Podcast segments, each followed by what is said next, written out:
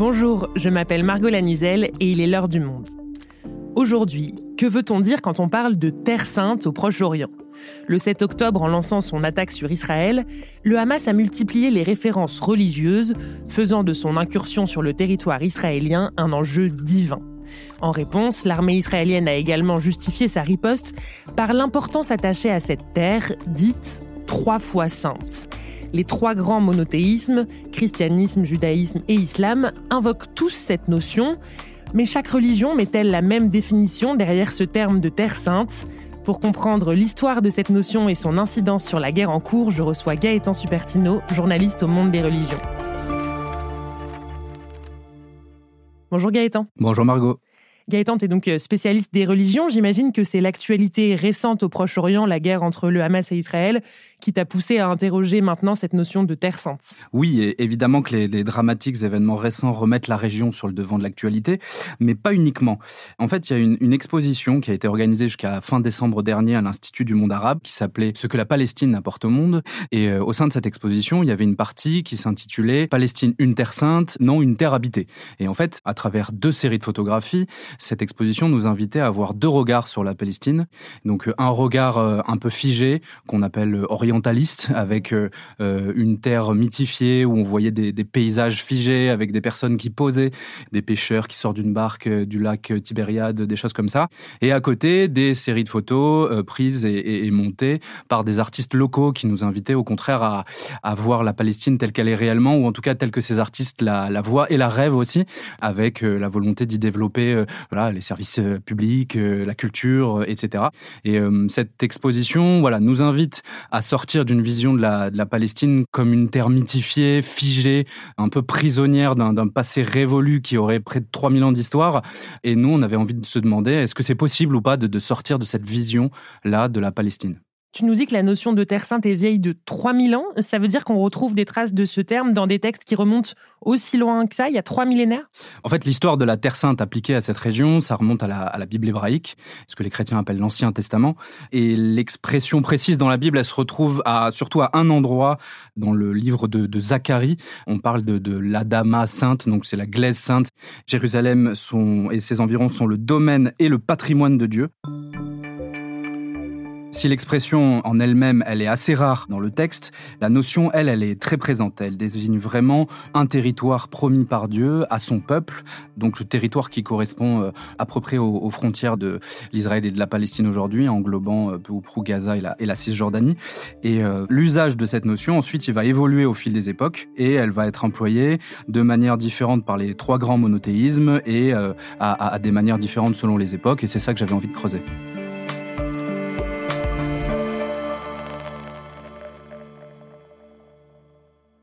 Ok, donc on va tâcher d'expliquer ensemble ce que représente la Terre Sainte pour chacun des trois monothéismes, justement. On commence par le judaïsme, puisque tu nous as dit que la notion apparaissait pour la première fois dans la Bible hébraïque. Que signifie ce terme à l'époque et pour cette religion? Alors, comme je l'ai dit, dans la Bible hébraïque, ça désigne le fait que Dieu choisit cette terre euh, pour le donner en récompense à un peuple. Mais il y a une notion qui est importante, c'est le fait qu'il y a un caractère très relationnel. C'est cette terre, elle est sainte dans la relation que Dieu entretient avec son peuple, avec le peuple qui est censé y habiter. C'est parce que Dieu l'a promise qu'elle est sainte. Après euh, l'an 70 euh, et après euh, voilà les, guerres entre les Hébreux et, Rome et la Rome antique et la destruction du second temple de Jérusalem, les rabbins vont accorder beaucoup d'importance à la terre et en tant qu'elle est promise à un retour futur du peuple hébreu et du peuple juif. Mais ce ne sont pas les hommes qui doivent décider de la date du retour, c'est Dieu. Encore une fois, si la terre elle est sainte, c'est parce que Dieu le veut et donc ça va avoir son importance. Sa date du retour elle est inconnue et ça c'est on va dire l'interprétation du judaïsme traditionnel. Mais une interprétation un peu différente va apparaître au, Moyen Âge, avec notamment le développement du principal courant mystique du judaïsme, la Kabbale. Et pour euh, certains penseurs euh, du Moyen Âge, la Terre sainte va être considérée comme sainte en elle-même. En fait, ils vont essentialiser la Terre sainte. Elle n'est plus sainte uniquement parce que Dieu l'a voulu, mais elle est sainte en elle-même. Et ils vont faire de sa conquête un commandement permanent. Il y a vraiment une essentialisation de, de cette terre par le courant mystique juif de la Kabbale. Et cette deuxième interprétation de la, la Kabbale, elle va ressurgir, si je puis dire, au moment euh, du sionisme. Le sionisme, c'est ce mouvement qui aspire à la construction d'un État juif et qui prend de l'ampleur au XXe siècle, avant même la naissance d'Israël. Quelle est l'interprétation qu'ils retiennent, les sionistes? Tout d'abord, il faut bien dire que les premiers mouvements sionistes ne sont pas essentiellement religieux. Ils sont d'abord avant tout portés par des laïcs. Il est question de nation, de terre-patrie, bien plus que de terre sainte, même si le, religieux fait partie d'un ensemble qui est aussi culturel, linguistique, qui est censé contribuer justement à, faire cette nation. Et d'ailleurs, donc les, rabbins, certains rabbins orthodoxes, euh, au moment des premiers mouvements sionistes, vont s'opposer à ce retour en, Israël, euh, avec l'argument justement que seul Dieu décide du, moment du retour. En revanche, l'idéologie de la Kabbale elle, elle va fonder l'arrière-plan religieux d'un courant bah, qu'on appelle sioniste religieux, qui est au départ très très minoritaire, mais qui va progressivement prendre de l'ampleur au XXe siècle et jusqu'à aujourd'hui. Pour eux, ce territoire précis correspondant à, l'Israël biblique, donc incluant Cisjordanie et Gaza, c'est lui qui est saint. Les successeurs de Moïse doivent se battre pour y accéder. Donc des penseurs médiévaux comme Judas Lévi, Narmanide vont inspirer les colons, vont être cités par des religieux comme Isaac Cook, qui est lui-même considéré comme l'un des pères spirituels des colons. Et on retrouve aujourd'hui bah, dans les discours des colons les plus extrémistes, cette idéologie des penseurs médiévaux, euh, des penseurs issus de la Kabbale, et qui sont euh, de nouveau cités aujourd'hui. Sur ce point précis, je propose qu'on écoute Catel Berthelot. Elle est historienne et autrice du livre intitulé Jérusalem, histoire d'une ville-monde des origines à nos jours.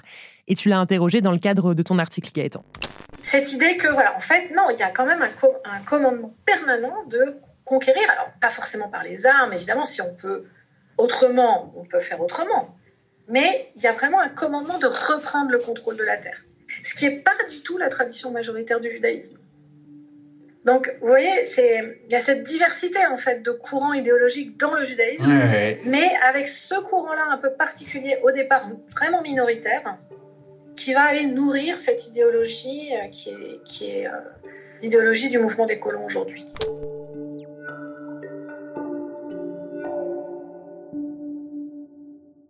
Ok, donc on vient de voir comment le judaïsme perçoit différemment selon ses courants sa terre sainte. Mais Jérusalem et ses environs, c'est aussi un lieu très important pour le christianisme. Est-ce que tu peux nous rappeler pourquoi, Gaëtan? Alors, je ne vous apprends rien en vous disant que le personnage central du christianisme est un certain Jésus de Nazareth, donc euh, considéré comme Dieu, fils de Dieu, incarné dans un corps, dans une histoire, dans un territoire, euh, ayant vécu il y a 2000 ans. Et ce territoire, justement, bah, c'est la région dont on parle. Jésus serait en effet né à Bethléem, au sud de Jérusalem, en Cisjordanie actuelle.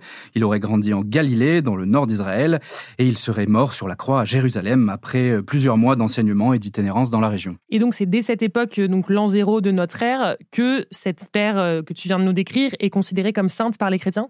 En réalité, au départ, les tout premiers chrétiens n'y accordent pas vraiment beaucoup d'importance. Et ça va durer à peu près trois siècles comme ça. Il va y avoir quelques pèlerins qui vont se rendre sur la région, mais ça va pas être central.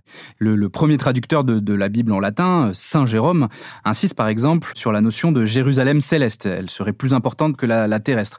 Donc il faut comprendre que la, conversion du cœur euh, et de l'esprit, elle est plus importante que la conquête du territoire. Donc euh, il y a même, on a retrouvé une lettre de lui où il est dit que on peut tout aussi bien être saint en Bretagne qu'à Jérusalem. Et il faut aussi comprendre que les chrétiens sont minoritaires dans la région à l'époque. Le christianisme, il se développe notamment dans, l'Empire romain. En revanche, justement, en parlant d'Empire romain, tout change autour de 325 avec euh, celle qu'on appelle Sainte Hélène, donc la mère de l'empereur Constantin, donc l'empereur romain byzantin Constantin, qui invente en quelque sorte la Terre Sainte pour les chrétiens. Hélène est à l'époque la femme la plus puissante de l'Empire romain, de qui euh, dépend administrativement la Palestine, qui est alors une province de l'Empire romain. Et il se trouve qu'Hélène se convertit au christianisme, religion qui devient en quelque sorte de plus en plus tendance chez les Romains, Hélène va se rendre à Jérusalem et sur les lieux supposés de la vie du Christ.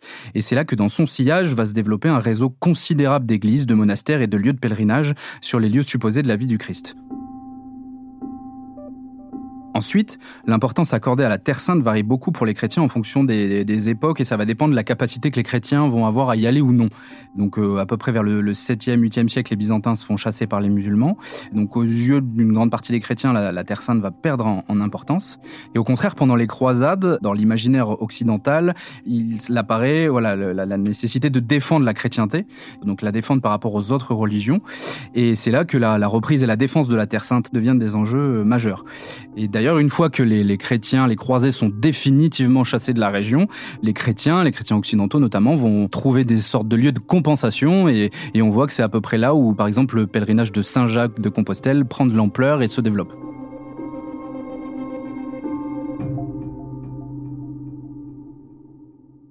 Donc ça, c'est pour le christianisme. Euh, il nous reste l'islam, Gaëtan, qui emploie aussi cette notion de terre sainte, on l'a dit plus tôt dans ce podcast.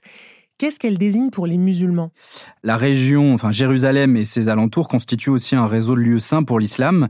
Je peux citer le tombeau de Moïse, le tombeau des patriarches, l'esplanade des mosquées évidemment, qui comprend la mosquée Al-Aqsa hein, à Jérusalem, le troisième le saint de l'islam après la Mecque et Médine.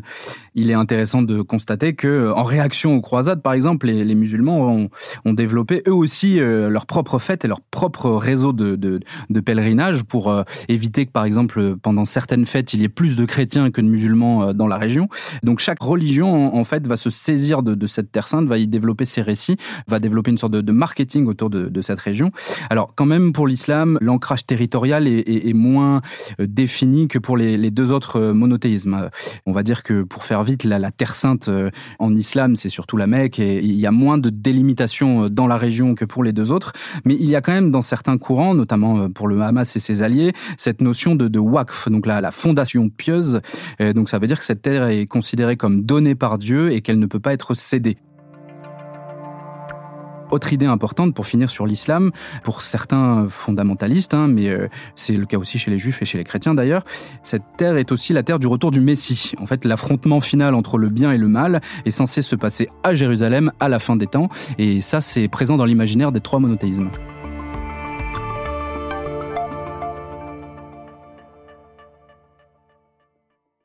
Ok Gaëtan, on a bien compris comment les trois monothéismes avaient construit chacun leur propre vision de la Terre Sainte. Est-ce qu'au vu de tout ça, pour revenir à ce qu'on se disait en début d'épisode, il te paraît possible aujourd'hui de démythifier cette Terre euh, où vivent des millions de personnes malgré la guerre? Ça me paraît très difficile si on le prend dans le sens de d'arrêter de, la considérer comme sainte par euh, une grande partie des habitants de cette planète. C'est une euh, Terre qui est considérée comme sainte depuis des milliers d'années. Dans les livres les plus sacrés de, de chacune des grandes religions, de ce monde. Et on ne parle pas non plus uniquement de mythes euh, antiques. Pour qui est déjà allé en Terre Sainte, pour qui a déjà interrogé au vu des pèlerins euh, dans la région, il me paraît difficile de leur enlever ça. tout le monde euh, y vit une, voilà, une expérience vibrante. Parfois, certains se reconnectent même à leur foi sur place. On parle même d'un syndrome de Jérusalem, donc qui consiste grosso modo à, à perdre tout contact avec la réalité en arrivant dans la ville, en étant comme submergé par, par l'ambiance religieuse qui l'imprègne. Et un autre élément qui me fait dire que ça me paraît difficile de démythifier cette terre, c'est que ben, depuis à peu près les années 1970, on assiste à un fort retour du religieux, y compris dans la région. On va dire à peu près depuis la prise de la, vieille vie de Jérusalem et, et de la conquête de Gaza et de la Cisjordanie par l'État hébreu après la, la guerre de, de, six jours en 1967. Le fondamentalisme religieux va prendre de plus en plus d'ampleur. Ça va se faire progressivement hein, et des deux côtés, à la fois israéliens, palestiniens, mais aussi on ressent ça du du côté de mouvements chrétiens évangéliques, par exemple. Donc va se développer et prendre de l'ampleur cette idée d'une attente messianique, comme je vous en parlais tout à l'heure, cette idée du retour d'un messie sur cette terre, qui plus est après une période de guerre intense, c'est ce que nous disent certains textes. Donc cette idée-là est de plus en plus présente et elle entretient à la fois les crispations et une sorte d'imaginaire religieux et guerrier qui font qu'il est, il est difficile d'aplanir les tensions euh, sur place. Et alors, j'adapte un peu ma question à ce que tu dis, sans forcément démythifier cette terre. Est-ce que sa perception religieuse est compatible avec des perspectives plus pacifiques pour la région? À défaut de pouvoir totalement désacraliser la région, certains tentent une sorte de sortie des tensions par la religion. Je pense par exemple à un auteur comme le rabbin français Philippe Haddad, qui euh, proposait de remplacer la notion de terre sainte par terre de sainteté. C'est donc non plus une terre euh, sainte en elle-même, mais une terre où euh, tous les croyants seraient amenés à adopter un comportement saint, ce qui implique aussi de laisser la place aux autres, y compris les non-croyants. D'autres parlent aussi d'assumer totalement le côté saint, hein, unitairement pour toutes les religions en disant que c'est la Terre Sainte, celle de tout le monde, pourrait peut-être aider à faire coexister euh, les, communautés, euh, religieuses ou non, euh, obtenir des consensus. C'est ce que me disait par exemple l'historien au Collège de France Henri Laurence qui suggérait ça, mais en même temps lui-même se montrait assez pessimiste. Hein. Beaucoup de gens disent que ça paraît utopique, en tout cas en l'état actuel des forces. Un temps dans la région se mêle le national, le religieux, le politique, le sacré, le militaire. C'est ce qui fait que l'heure n'est pas forcément à l'optimisme.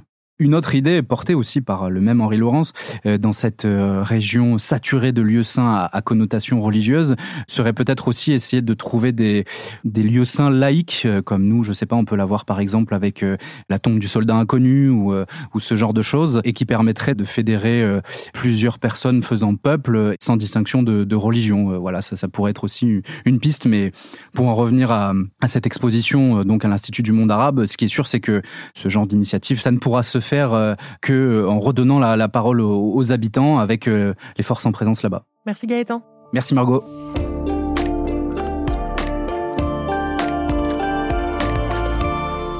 Cet épisode a été produit par Marion Botorel et réalisé par Amandine Robillard. Et si je vous disais que vous pouvez lire dès maintenant le passionnant article de Gaëtan Supertino sur la Terre Sainte, comment en allant sur le site abopodcast.lemonde.fr pour y retrouver notre offre spéciale à destination des auditeurs et auditrices de l'heure du monde, un mois d'accès abonné gratuit et sans engagement à l'ensemble de nos contenus.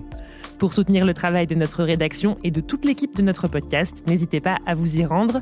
L'heure du monde est votre podcast quotidien d'actualité à retrouver tous les matins du lundi au vendredi. On se retrouve donc très vite. À bientôt.